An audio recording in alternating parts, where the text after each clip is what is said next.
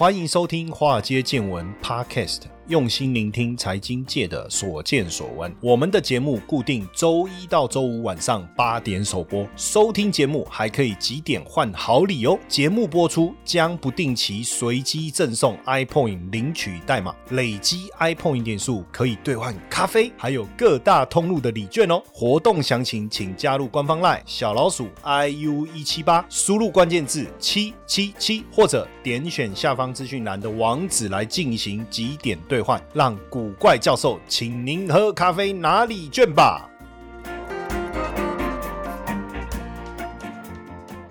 股票市场千奇百怪，见怪不怪。大家好，我是古怪教授谢承彦。哦，那呃，这个农历年回来啊，我们有一些新的安排哈。那实实际上，像我们现在的这个粉丝啊，呃，越来越多哈，听我们的节目的越来越多哈，大家也会常常留言啊，互动啊。其实也很多人问过我，老师为什么你要做 podcast？因为之前我们做 podcast 一个很简单的原因，第一个录这个 podcast 哦，就是我不用化妆。我也不用装扮，对不对？反正我就一直脸消微，一直讲，一直讲，这样我也不用太去注意我的穿着啊，等等啊。那我后来发现，哎，还是蛮轻松有趣的一件事情哦。那声音的分享，你也可以说我的声音很有磁性啊，对吧？我对不对？怎么用声音来吸引人，对不对？看到你那张脸就讨厌，很多人是这样讲，不要这样子嘛。有有这么猥长得有这么猥琐吗？哦，也没有嘛，是不是？哈。但是我们也发现一个问题，就是说，因为我们谈的华尔街见闻，我们希望更广泛的去谈。很多柔性的啦，我们也邀请很多好朋友来我们的节目啊，哎，但是我也慢慢发现说，金融市场还是有很多值得我们去讨论的，然后值得我们去探讨，尤其是呃，美股是一个非常庞大的一个市场，不论你投资股票。还是说你的基金或是你的保险？你看，像二零二二年，保险公司因为投资美股，对不对？然后就出现了这个必须要未实现的投资损失啊，包括债券，很多人就会很好奇，那到底发生什么事情？那甚至我们也发现很多人会问有关于总体经济的问题啊，比如说为什么大家都在关注鲍尔呢？对不对？哦，为什么不关注鲍鱼？不是这我为什么要接这个梗？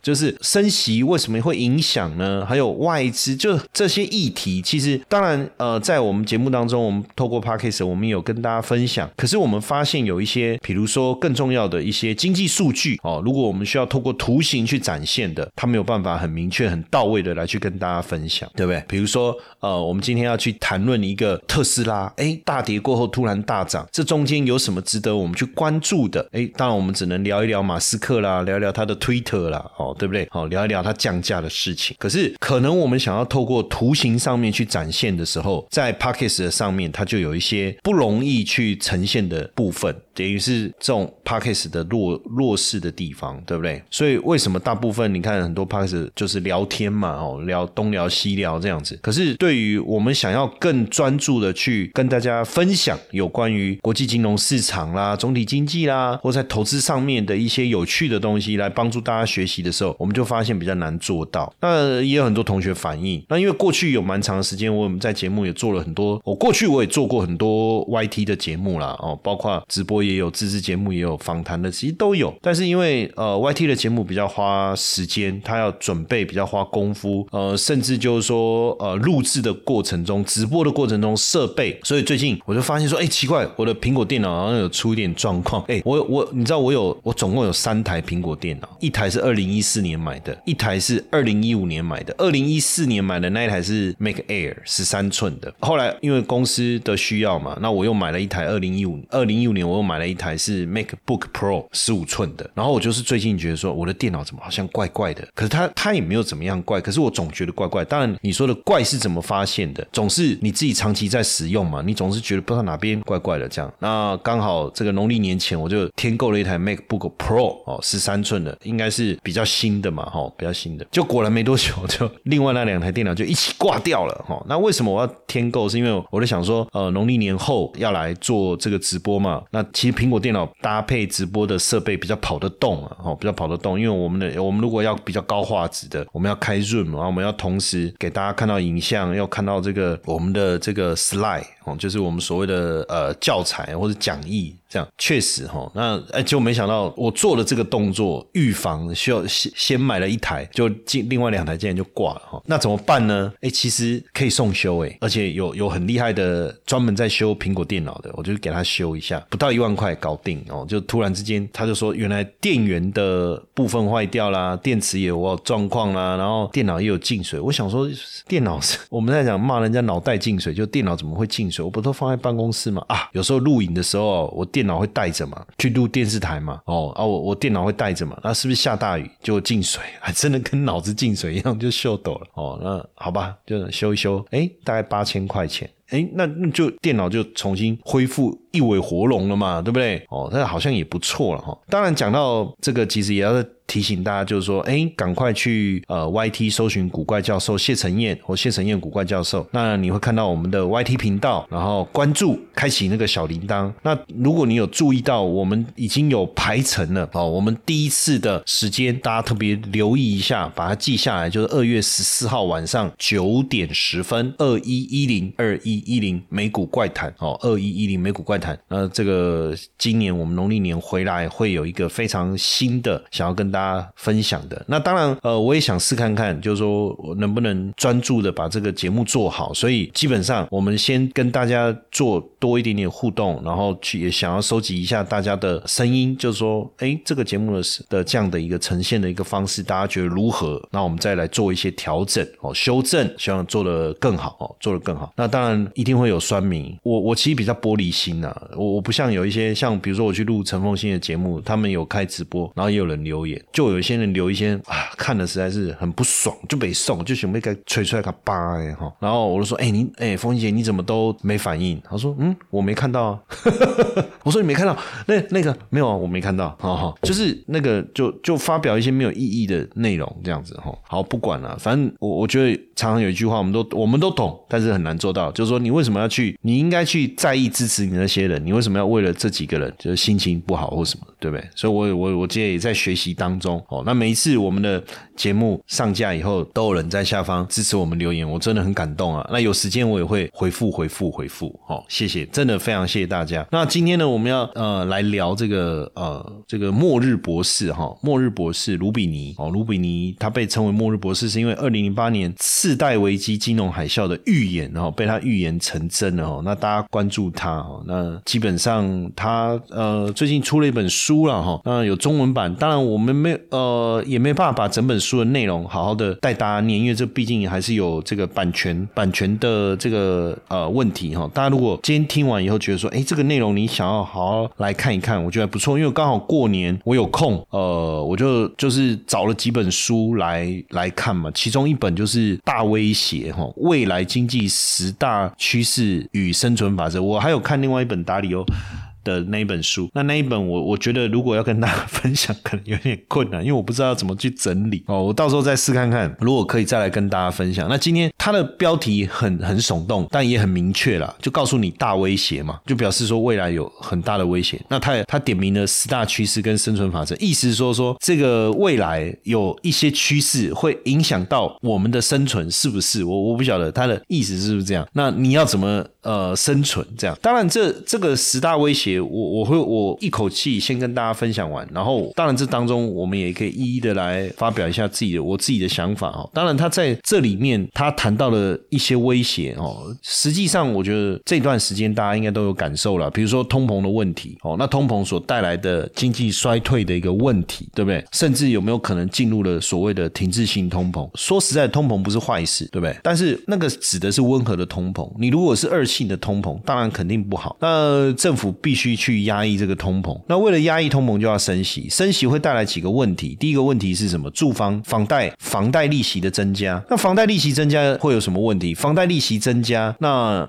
如果你可支配所得是固定的情况下，那自然而然你会排挤掉其他的消费，对不对？那房贷利息的支出，坦白讲是最没有贡献，它没有乘数效果。什么叫乘数效果？你今天买了一杯饮料一百块钱，哎，真的哎，现在一杯真真奶珍珠奶茶一百块。那一天我一个。一个朋友在脸书 po 了一个文，他去买一杯珍珠奶茶两百块，我家里靠看两百块一杯，要修哦，对不对？好，那你花了两百块，你去买了一杯珍珠奶茶。那这个老板呢，拿到了这两百块，就他的收入，他会付薪水，然后呢，他的盈余他也会再去消费，那自然会产生乘数效果，对不对？可是你付利息出去，就我房贷付利息，其实它没有乘数效果。当然说，哎，可是银行收到他会贷款什么，那是另外一回事，对不对？它的效果是递延的。所以呢，当利息支出增加而产生排挤呃可支配所得的消费的排挤效果的时候，肯定会让你的消费支出产生一些影响。而当你紧缩你的消费的时候，当然自然那个乘数效果的影响力降下来，那当然对消费就不是一件坏事。所以，所以为什么我们说，哎，要来发六千块啊，对不对？因为利息增加了，大家都不花钱了。那如果有人花六千了，六千拿到六千的人，他再花三千，拿到三千的人再花一千，这就是乘数效果的概念嘛。就是说，实际上你花出去的六千，它的影响力不是只有六千嘛。所以，当通膨恶性通膨增加、增温了，然后这政府升息了，那升息第一个影响房贷，房贷影响到可支配固定可支配所得下的替代效果，对不对？好。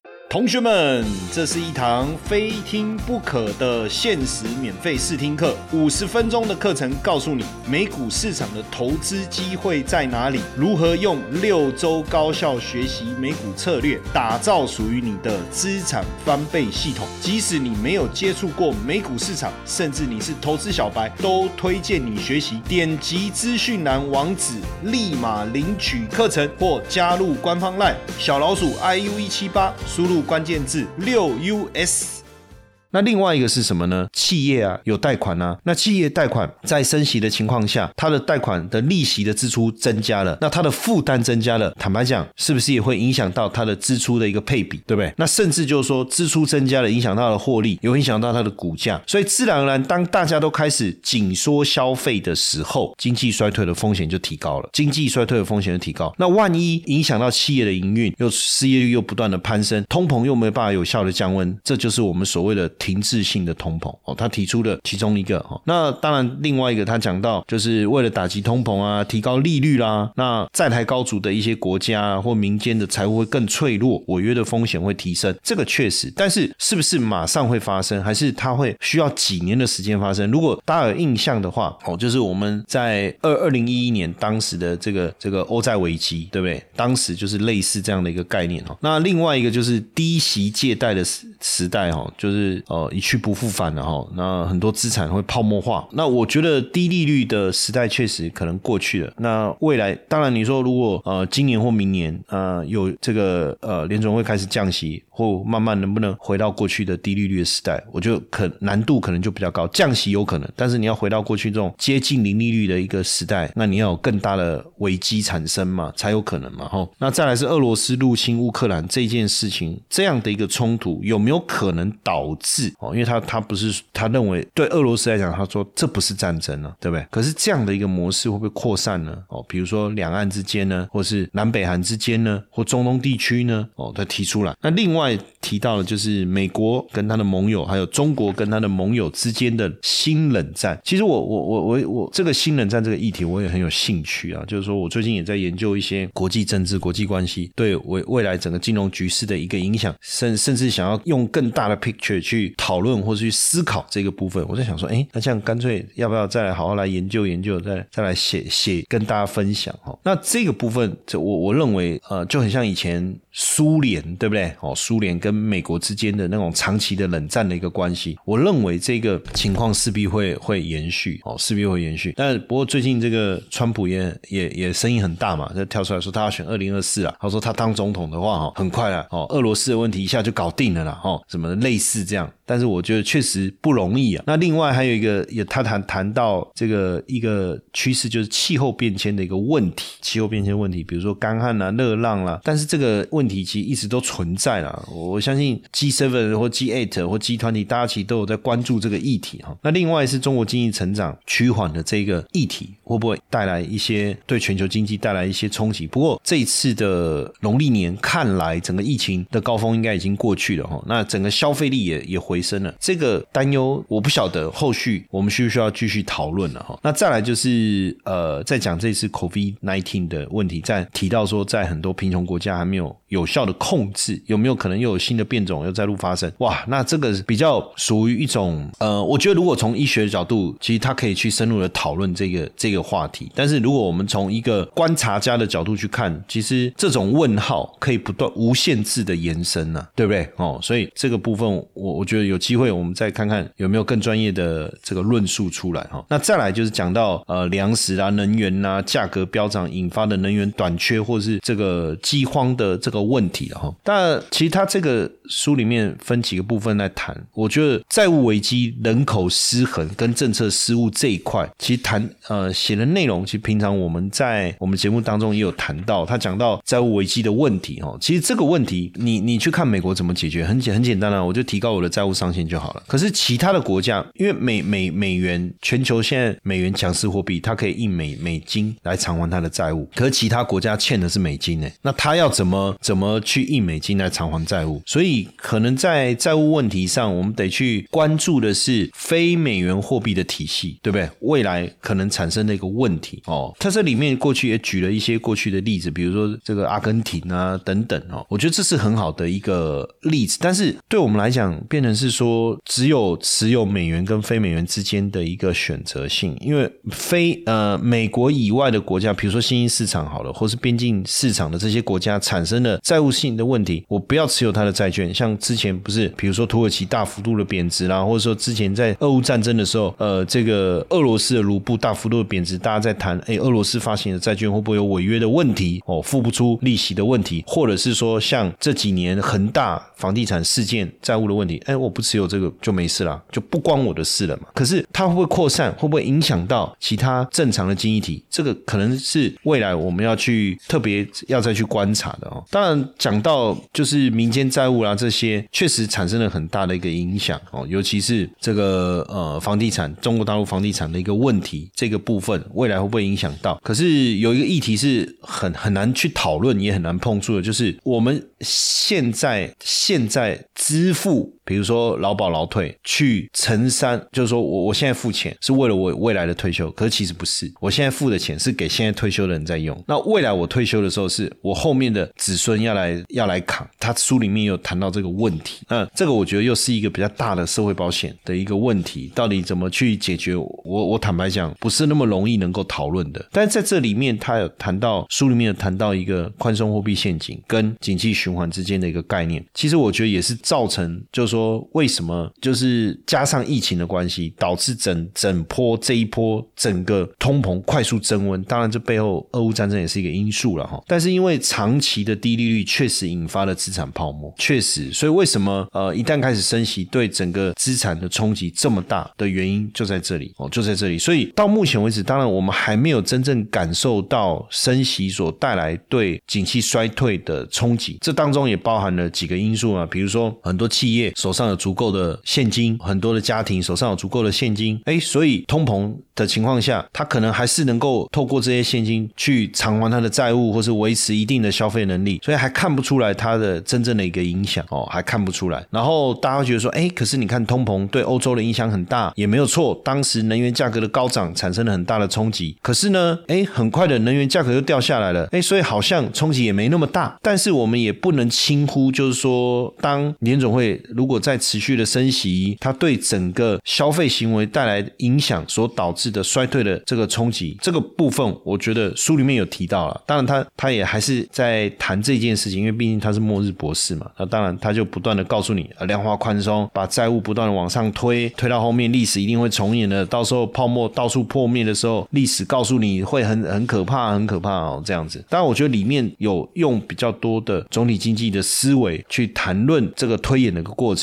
那他也举了过去比较多的例子，像刚才呃，像甚至他也也也也在跟你讲尼克森时代啊，讲金本位的事情啊，其实也算是呃一本历史书吧，对不对？哦，然后也告诉你这个呃，如果能源价格高涨会带来什么样的问题，然后甚至在讲停滞性通膨，他就告诉你七零年代错误的政策是怎么样引发了这个停滞性的通膨，我觉得也蛮不错的啊。但只是说对我来讲，我在看这本书的时候，其实很多的讯息我们都非常的清。楚，所以我感觉有点像在诶 在做金融历史的复习啊，只是说他写的还蛮顺畅，读起来还蛮蛮不会像一般的金融历史的书那么硬了哦。那所以也也算是一个，就是帮自己稍微回顾一下哦，自己呃所知道的这些。议题讯息，顺便帮自己的脑袋做一点整理。那当然，这当中我觉得还有谈到一个数位人民币的一个崛起，以及欧洲目前处在危险时代哦，还有加密货币这些。那那他谈也不是就是说漫无目目标的什么都谈的大杂烩的概念啊，其实就是在谈整个呃货币的思维的时候，就是有一个比较呃有有流程性的一个这个有一个流程性的一个谈法哈。那当然，未来大家要去注意的就是到底全球。话是不是要结束了？到底呃，整个冷战、通膨这些议题会不会持续的影响？如果大家有兴趣的话，我觉得最重要的是书最后面有一个小小的结论，去告诉大家说未来这些。问题要怎么解决？但是我觉得坦白讲不容易哈，坦白讲不容易，因为最终当然未来是一个竞争的一个世界哈，包括气候的变迁、科技的加速的增长、AI 有没有可能取代这个人类哦等等。当然到底该怎么办？最后了哈，最后他就几页下，我们到底该怎么办哦？那坦白讲，我我觉得就就顺着时代的改变去调整我们自己，对不对？那当然这本书我其实蛮推荐的，主要是它非常有。有有条理的去跟我们分析到底现在世界面临的状况、经济的问题以及未来可能的一个问题。哦，那如果大家有兴趣啦，哦，今天听完你觉得哎不错哦，其实也可以去买来阅读一下，好不好？OK，Hello，无论你是投资老鸟、投资菜鸟。还是大知足，或是小知足，只要你渴望透过交易来开创斜杠事业、建立收入，明星交易员养成计划说明会将帮助你实现这个目标。这场说明会，我们将会和你分享如何开创交易员的斜杠收入，成为交易员他有什么样的考核条件，以及明星交易员他的分润机制哦。加入官方 LINE 小老鼠 iu 一七八，输入 star s t a r，取得活动 报名链接，把握成为明星交易员的机让你的交易创造更多的价值。